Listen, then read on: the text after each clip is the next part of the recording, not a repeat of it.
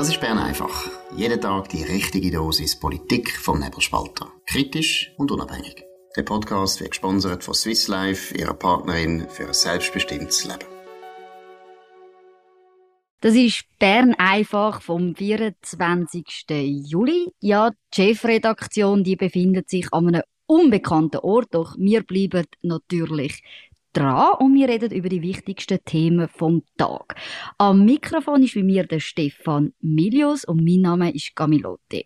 Wir reden heute über das Wahrheitsministerium von Balthasar Glättli, die Überforderung von der Justiz und das Versagen von den Medien im Rassismusfall vom Gurtenfestival. Hoi Stefan. Wahrheitsministerium. Ich würde sagen, wir legen gerade los mit dem ersten Thema. Der Präsident der Grünen, der Balthasar Glätti, der fordert das Gremium, wo politische Werbung ja auf ihren Wahrheitsgehalt prüfen soll. Das schreibt der Sonntagsblick. Er möchte parlamentarische Initiative einreichen, wo ein Gremium schafft, geleitet von den Ratspräsidenten, wo können Rügen aussprechen, wenn es zu irreführenden Kampagnen kommt. Stefan, wie muss man das einschätzen? Äh, ich bin total begeistert, wie immer, wenn irgendwelche Leute nach irgendwelchen Gremien rufen, nach Ironie pur gewesen. Es ist eine ganz furchtbare Idee, ist aber total im Trend. Man will inzwischen nicht mehr den Leuten selber überlassen, irgendetwas zu beurteilen, sondern man will ihnen erklären, was ist richtig, was ist falsch. Da geht's nicht um Wahrheit, da geht's darum, dass der Herr Glättli gern alles nicht hätte auf einem Wahlplakat oder im Inserat, wo ihm persönlich nicht passt. Wie will man denn bei einem politischen Slogan, bei politischen Forderungen den Wahrheitsgehalt abklopfen, was stimmt, was stimmt nicht? Da geht es in der Regel um Forderungen, um Zukunftsbilder. Also ein Beispiel ist ganz banal. Darf ich nur anschreiben, eine 10 Millionen Schweiz schadet dem Land? Kann man das noch sagen? Oder mhm. ist das falsch? Das ist, eine, das ist eine subjektive Beurteilung. Ich weiß nicht, was er da genau meint. Er hat das Beispiel angeführt, oder es ist genannt worden in dem Zusammenhang mit der Forderung von dem KI-generierten Werbebild von der FDP, wo es darum gegangen ist, dass Klimakleber eine Ambulanz am Weg hindert und jemand verstirbt. Und das ist KI generiert gewesen. Der Fall hat es so wie gezeigt nicht gegeben. Und der Balthasar Glättli findet, das ist unlautere politische Werbung, weil damit etwas geworben wird, was es so nicht gegeben hat. Aber auf der anderen Seite hat es natürlich schon Fälle gegeben, wo Rettungskräfte von Klimakleber wirklich gehindert worden sind, mhm. zum zu Verletzten kommen. Also die Aussage ist in dem Sinne nicht falsch. Und ein Gremium, wo das jetzt beurteilt, ist, ist wirklich eine Pervertierung. Und dann gibt's auch immer die Vergleich mit der normalen Werbung. Auch die gibt's ja eine Unlauterkeits- oder eine Lauterkeitskommission, die sagt, was ist unlautere Werbung, was nicht. Aber dort kann man das überprüfen. Wenn ich behaupte, dass mein Hustenbonbon Krebs besiegt, dann kann man das wirklich zweifelsfrei aus dem Weg räumen. Bei politischer Werbung ist das schlicht und einfach nicht möglich. Äh, was stimmt schon, was stimmt nicht, das ist subjektiv. Also wieder so ein Versuch von der Bevormundung der Leute. Man will ihnen nicht zumuten, selber eine Botschaft zu beurteilen. Ja, vor allem der Punkt ist ja doch genau, dass man, wenn man politische Werbung macht, über das Beispiel gesagt, einerseits subjektiv und das andere ist, es gehört ja einfach dazu, dass man übertreibt, dass man zuspitzt. Die politische Kommunikation lebt ja auch von Emotionen, dass man die möchte wecken bei den, bei den Abstimmungen und irgendwie ist mir eher so ein Gefühl übergekommen, dass der Balthasar Glättli unglaublich enttäuscht muss sein, weil anscheinend will er nicht mehr die politische Debatte führen. Ich meine, er könnte ja im, im Diskurs sagen, dass Sachen falsch sind oder dass das Lügen sind von mir aus. Aber er möchte sich eigentlich davor drucken. Er möchte gar nicht mit den Gegnern reden oder die Argumente entkräften, sondern eben, er hätte jetzt lieber ein Gremium, das das soll überprüfen und das Spannende finde eben, er Rüge aussprechen, wenn etwas äh, irreführend ist, ist eigentlich Wahnsinn ja, es ist wieder ein, völlig zahnloses Instrument. Und wie du auch richtig sagst, man soll die Diskussion führen inhaltlich. Die Arena vor Wahlen lebt ja eigentlich zu 90 Prozent davon, dass man sich gegenseitig vorwirft, was die jeweils andere behauptet. Das soll man argumentativ machen und sicher nicht irgendwie durch eben so ein Wahrheitsgremium. Übrigens sind die Grünen selber die wären die Ersten, die betroffen sind davon. Ich mag mich erinnern, 2019 sind sie zu Wahlen gegangen. Das Slogan ist, glaube ich, behaft mich nicht, aber ich glaube, sie Klima retten, Grüne wählen. Und mhm. man hat den Globus gesehen, einen Weltglobus. Und das ist aus meiner Sicht, wenn man so ein Gremium hätte, müsste man die Werbung sofort schwer strügen, weil wenn man in der Schweiz die Grünen gewählt hat 2019, hat man nicht das Klima auf dem Globus gerettet. Das ist auch Grössenwahnsinn. Also, der Balthasar Glättli und seine Kollegen retten kaum das weltweite Klima. Also, es ist aus meiner Sicht eine völlige Falschaussage, wenn man einen Globus dazu zeigt. Also, von dem ist keine politische Seite gefeit. Das machen alle. Alle arbeiten mit Übertreibungen, mit Vereinfachungen. Muss nicht einmal eine Lüge sein, ist halt vielleicht einfach mhm. Pauschalisierung oder Vereinfachung.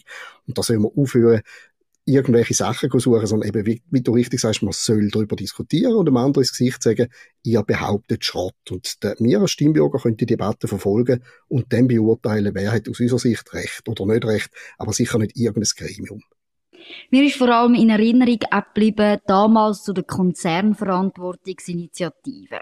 Dort hat man ja das Bild von einem Mädchen gebraucht für die Plakatkampagne und das hat ja auch so ein zu einem Aufruhr geführt, oder dass man das Bild braucht oder eben missbraucht hat äh, im Endeffekt von dem Mädchen. Und ganz ehrlich, es ist einfach so eine, wieder so eine Wirkung, dass man das Gefühl hat, der Stimmbürger sei ein Vollidiot. Also er checke gar nichts und er sei zu dumm, zum erkennen, wenn etwas eine Überspitzung sieht oder eben, dass man übertreibt, sondern nein, er braucht eine staatliche Stelle, die geleitet wird. Und es wird ja wahrscheinlich auch etwas kosten, das Ganze. Vor allem, wenn es ja von den Ratspräsidenten geleitet wird, wir haben die ja zusätzlich Geld dafür bekommen. Wir brauchen den Staat, der uns als Stimmbürger sagt, was richtig oder falsch ist. Ja, und wir brauchen auch eine lebendige Demokratie. Wir brauchen das Interesse der Stimmbürger der Demokratie. Und es muss etwas laufen einem Wahlkampf. Man weiß Gott genug Wahlverdrossenheit in dem Land. Und wenn man jetzt einfach alles abnivellieren auf ähm, garantiert überprüfbare Fakten, wo dann auch so langweilig daherkommen, ist das für mich auch nicht wirklich zielführend. Ich möchte gern einen harten, fairen, aber einen harten Wahlkampf. Ich möchte gern Maximalforderungen. Ich möchte, dass Pol sichtbar werden, damit die einen klaren, informierten Entscheid kann fällen Und wenn dann, jetzt redet man von Rügen, aber ich will einfach erinnern, das sind immer die ersten Forderungen. Irgendwann wird es auch verboten sein. Mhm. Das ist, das ist bei den Grünen gar keine Frage. Der nächste Schritt wäre, man muss das dem Gremium vorlegen und dann tut das wahrscheinlich absegnen, ob man einen Slogan oder eine Aussage auf einem Wahlplakat darf machen oder nicht. Und mir graut vor, vor einem Wahlkampf, wo zuerst gestrählt wird von irgendwelchen Aufräumer und, und Aufpasser, wo da eben das Volk will quasi mhm. schützen. Ich, ich möchte nicht geschützt werden. Ich möchte nicht einmal vor Lügen geschützt werden. Wirklich nicht. Ich kann das selber. Ich schaffe das selber. Wenn es der Walter Sagletti selber nicht schafft, dann tut es mir wahnsinnig leid, aber ich brauche kein äh, Kindermädchen mehr, wo mich schützt vor bösen Sachen. Ja, es ist ja eben, wie du sagst, mal nur der Anfang, oder? Zuerst mal Rüge.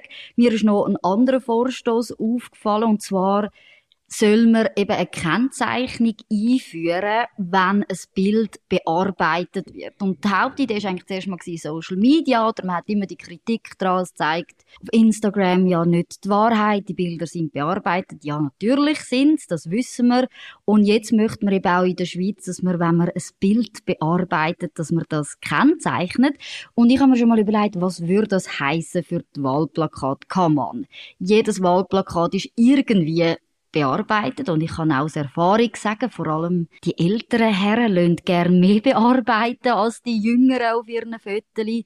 Führt das im Endeffekt eigentlich dazu, dass auf jedem Plakat steht, ja, da ist Photoshop verwendet worden, damit wir es ein bisschen besser aussehen. Und am Schluss haben wir wirklich nur noch, ich stelle mir das irgendwie vor, weißt du, so wie bei diesen Ziggy-Päckchen, dass wir vorgefertigte Wahlplakate hat, die für alle gleich aussehen. Und alles hat müssen abgenommen werden, damit man bloß das staatlich reguliert hat. Ja, es hat im Thurgau mal einen Ständerat gegeben, sogar Parteipräsident ist der Mann gewesen, der sich seine ein bisschen unglücklich gewachsenen Zähne richten lassen hat fürs Wahlplakat, hat jetzt mal einfach ein wunderschönes Gebiss gehabt. Ich finde, es sollte erlaubt sein. Ich glaube, es hat wahnsinnig viele Stammtischsprüche nachher gegeben, weil jeder gewusst hat, dass es eigentlich nicht so aussieht. Muss jeder selber wissen, ob er sich das will oder nicht. Aber eben, ähm, ich glaube, die, Künst, die künstliche Welt ist auf dem Vormarsch. Wir dürfen sowieso nichts mehr glauben, wo wir sehen. Aber nochmal, bitte nicht ein Gremium und nicht ein sogenannt unabhängiges Gremium. Das Wort macht mir sowieso Angst. Bitte, mhm. welches Gremium von dieser Welt ist denn unabhängig? Irgendjemand beruft das Ding. Wir kommen gerade zu einem anderen Gremium. Und zwar, heute ist herausgekommen, dass die Zahl ja, von der Kriminalwelt ist sehr, sehr hoch und offensichtlich ist die Staatsanwaltschaft total überfordert. Und zwar, es ist im Tagesanzeiger die Fälle, die bleiben liegen. Einerseits das Personal fehlt.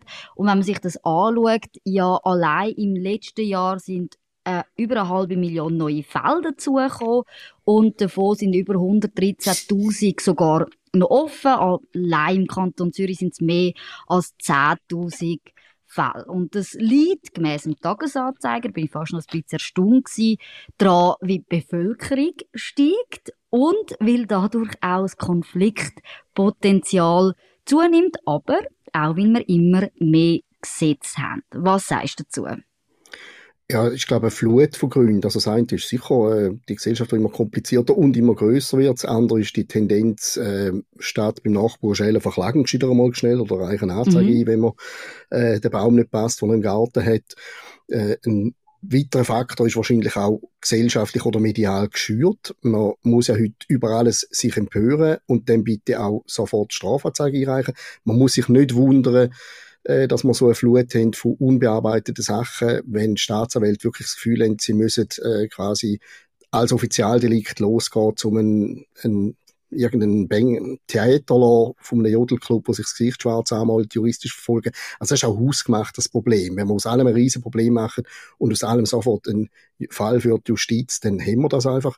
Ein Faktor, wo, ich dem, wo man in dem Artikel Nein, der ist auch drin, wo man aber wirklich äh, muss betonen, auch wenn es vielleicht ein bisschen komisch tönt, aber es ist auch für Täter ein Seich.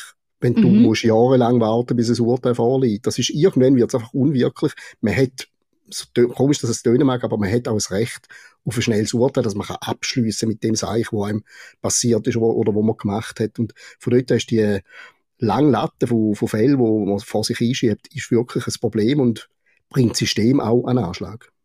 Das Gleiche ist natürlich auch für die Opfer, wenn man natürlich jahrelang muss auf, auf Gerechtigkeit warten und vielleicht auch immer wieder mit dem konfrontiert wird, wo einem passiert und man verliert natürlich den Glauben an die Justiz, wenn das so lange geht, wenn das liegen bleibt. Man hat dann das Gefühl auch, dass man vielleicht das Opfer nicht ernst genommen wird, dass einem ja, der eigene Fall, dass der gar nicht so wichtig ist in der Justiz. Und das ist natürlich ein grosses Problem. Was du gesagt hast, mit Haus gemacht, ich glaube, ein Punkt, wo sicher auch noch dazu ist, sind die Anzeigen im Rahmen von Social Media und im Internet. Also, wenn man dort wahrscheinlich Zahlen anschauen kann ich mir gut vorstellen, dass man dort das Wachstum sieht, oder? Sobald man etwas im Internet sagt, kommt es relativ schnell zu einer Anzeige. Auch oft lang lange Zeit, bis da etwas passiert. Die Leute sind anonym, es werden auch keine Daten rausgegeben. Und ich kann mir gut vorstellen, dass das etwas ist, wo natürlich neu dazugekommen ist, dass man all diese Fälle auf Social Media für die kleinste Aussage jetzt plötzlich bei der Staatsanwaltschaft hat. Das ist ganz sicher so. Und noch erschwerend dazu kommt, dass man eine ganze Industrie hat, die das fördert. Wir haben Antirassismus-Beratungsstellen, Diskriminierungsberatungsstellen, wir haben Netzcourage und wie sie alle heißen, wo wirklich ihre Aufgabe drin sind, so Sachen zu suchen und eben Anzeige einzureichen ich habe überhaupt nichts dagegen, dass sich jemand juristisch wehrt, wenn er wirklich persönlich das Gefühl hat, er sei angegriffen worden auf einem Niveau, wo nicht geht. Das Recht hat man, oder es ist ein Recht. Man kann nicht sagen, hör auf mit dem Seich. Aber wenn es natürlich Industrien gibt, wo sich eigentlich nur ihre Existenz rechtfertigen, indem sie eben möglichst aktiv sind und dann jeden Fall aufblasen und sofort zum Richter rennen, dann haben wir natürlich logischerweise nochmal eine Zunahme und das ist im Moment wirklich krass, was so Antirassismus, Antidiskriminierungsstellen, was die alles ausgraben, was man auch noch könnte verfolgen, zum Zeichen setzen und mit dem wird eine Justiz belastet, wo dann eben Entschuldigung, wenn ich das so sage, aber wichtigere Sachen liegen mhm. bleiben. Und vor allem leiden dann auch die echten Opfer von Rassismus und Diskriminierung, wo es ohne Frage ja gibt. Die leiden auch darunter, weil die einfach in einem Wust versinken, von völlig belanglosen äh, Vorwürfen, wo, wo man muss sagen, das hätte ja nicht einmal jemand gemerkt, dass das passiert ist und jetzt muss mhm. sich wirklich das Gericht damit beschäftigen.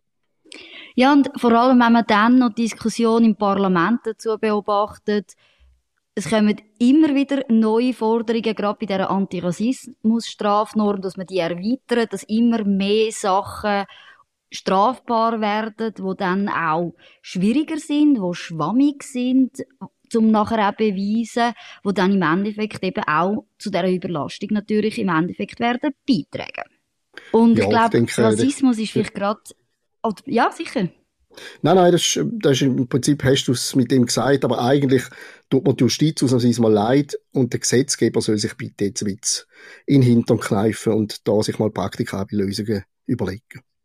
Offene Fragen haben wir auch noch bei unserem letzten Thema. Und zwar geht es dort ums Gurtenfestival. Dort kann man eigentlich zuerst mal etwas Gutes sagen. Die haben 100.000 Besucher gehabt und das ist ein Publikumsrekord. Doch über das redet man nicht, sondern es geht um einen Fall, wo ja gemäss den Medien für weniger Freude gesorgt hat, neben der Bühne. Und zwar haben ja Besucher, und ich, ich hasse das, es macht mich wirklich aggressiv, wenn du ja ein Getränk kaufst an einem Festival, bekommst du immer so einen schönen Jeton und du musst ein Depot zahlen und den kannst du nachher wieder abgeben. Und am Gurtenfestival hat es einen Stand vom Café Revolution und dort hat man können sein Depot spenden. Also man hat dann damit können das Kollektiv, wo im Rahmen von Black Lives Matter entstanden ist, können unterstützen. Die machen einen Safe Space für Personen, die Rassismus oder Sex Sexismus erfahren haben und die haben eben am vorletzten Samstag über Instagram eine Nachricht rausgelassen und zwar, dass sie eben ihren Stand haben müssen sofort schliessen, weil sie sagen, mit Gewalt und Rassismus konfrontiert worden, wo eben ja, das Zumutbare übersteigt und sie können nicht die Verantwortung für ihr Team übernehmen von schwarzen oder schwarz gelesenen Menschen, dass man die eben nicht so einer Situation aussetzen darf. Doch Stefan, was haben die Medien daraus gemacht? Das ist ja vor allem das Spannende daran. Ja, sie sind natürlich aufgekumpelt, weil das ein Thema ist, wo einfach offensichtlich gelesen wird und wo man wahnsinnig sensibilisiert drauf ist. Das Problem ist einfach ein Satz, wo du quasi zitiert hast, äh, die Grenze vom Zumutbar ist erreicht. Da fragt sich halt, was ist zumutbar und was nicht. Ich glaube, an so einem Festival rennen ein Haufen betrunkene Leute umeinander und ich mhm. habe keinen Zweifel, dass an dem Stand, aber auch ganz andere Stände mit weißen und weiß gelesenen Leuten äh, irgendwelche verbalisch am Mützel gelaufen sind oder irgendwo mal ein Teller geflogen ist oder was auch immer. Es weiß einfach niemand, was an dem Stand genau gelaufen ist. Die Rede ist auch von Gewalt. Es gibt allerdings keine Meldung an die Polizei. Die Polizei weiß von nichts. Kann also nicht irgendwie wirklich ausgeartet sein. Und mein persönlicher Verdacht ist einfach äh, so äh, das Café Revolution oder wie es heißt, das lebt eben wie die Industrie, die ich vorher erwähnt habe, zusammen mit Justiz, das lebt ja auch von der Bewirtschaftung vom Problem. Also wenn es morgen keinen Rassismus gibt, was soll denn so ein Treffpunkt? Also mhm. die brauchen das, wie die nähren sich von dem. Und ich bin einfach wahnsinnig misstrauisch, wenn es wirklich massiv gewesen wäre, was dort vorgefallen ist, dann hätten die konkret können sagen, was passiert ist. Die hätten können sagen, das und das ist gemacht worden, unter dem haben unsere Mitarbeiter gelitten. Aber es ist alles so obskur, so schwammig. Und das kann ich in dem Sinne nicht zu ernst nehmen. Was die Medien daraus gemacht haben, sie haben einfach, sie haben nachverzählt, sie haben nachbettet, dass es zu, äh, verbaler Gewalt und Gewalt gekommen sei, haben müssen Klammern dazu setzen, man weiß nicht genau, was passiert ist, aber erzählt haben sie sicherheitshalber eben gleich einmal. Und es braucht heute so wenig ein Instagram-Post, ein Bemerkung auf Facebook und die Medien kommen betroffen und sagen, uh, furchtbar, was da passiert ist. Wir wissen nicht, ob überhaupt wirklich etwas passiert ist. Das ist Tatsache. Das ist eben das Krasse an dieser Geschichte, oder? Man hat den Instagram-Post gehabt, alle Medien sind darauf aufgestiegen und die die, die Veranstalter von dem Café Revolution, die haben dann gesagt, eben, sie äußern sich nicht weiter dazu. Und eigentlich würde man erwarten, okay, vielleicht ist ein Tag Pause und dann kämpfen wir mit einem, mit einem Statement, was ist genau passiert, wie geht man dagegen vor. Aber bis heute hat man sich nicht mehr dazu geäußert. Es steht also einfach, der, der Instagram-Post steht einfach äh, da, ohne irgendwelche genauere Angaben. Und da muss man eben schon die Kritik an den Medien üben. Dass man das einfach weiter verbreitet hat, ohne dass man wirklich gewartet hat, dass es, dass es Informationen dazu gibt. Und im Endeffekt, sind wir ehrlich, die Glaubwürdigkeit von der Branche leidet, wenn wir nichts anderes machen, als einfach von irgendwelchen Organisationen Social Media Posts als Artikel weiter zu verbreiten. Also es hat wahrscheinlich zwei Gründe, wieso die Medien das machen. Erstens sind sie ja auch voll dabei, wenn es darum geht, uns zu erklären, dass es immer mehr Rassismus, Diskriminierung und so weiter gibt. Das ist das, was uns permanent reinpaukt. Und das andere ist eine gewisse Angst, wenn sie würden, so wie wir es jetzt hier gerade machen, die ganze Geschichte ein bisschen hinterfragen, gewisse Fragezeichen setzen, dann sind sie gerade in der Mitschuld. Ah, dir mhm. ist Rassismus egal, dir ist Diskriminierung von Menschen mit anderer Hautfarbe egal, also du, du wirst dann mitschuldig. Es ist eine ganze Kette, sobald du Fragen stellst, gehörst du dann auch zu den Bösen und Medien schaffen die eine wahnsinnige Angst davor, in dem Lager zu enden. Die tun lieber einmal einen Vorwurf unprüft weiterverbreiten und damit tun sie quasi einem Guten dienen, als eben valable Fragen stellen und sagen, was ist denn eigentlich wirklich passiert?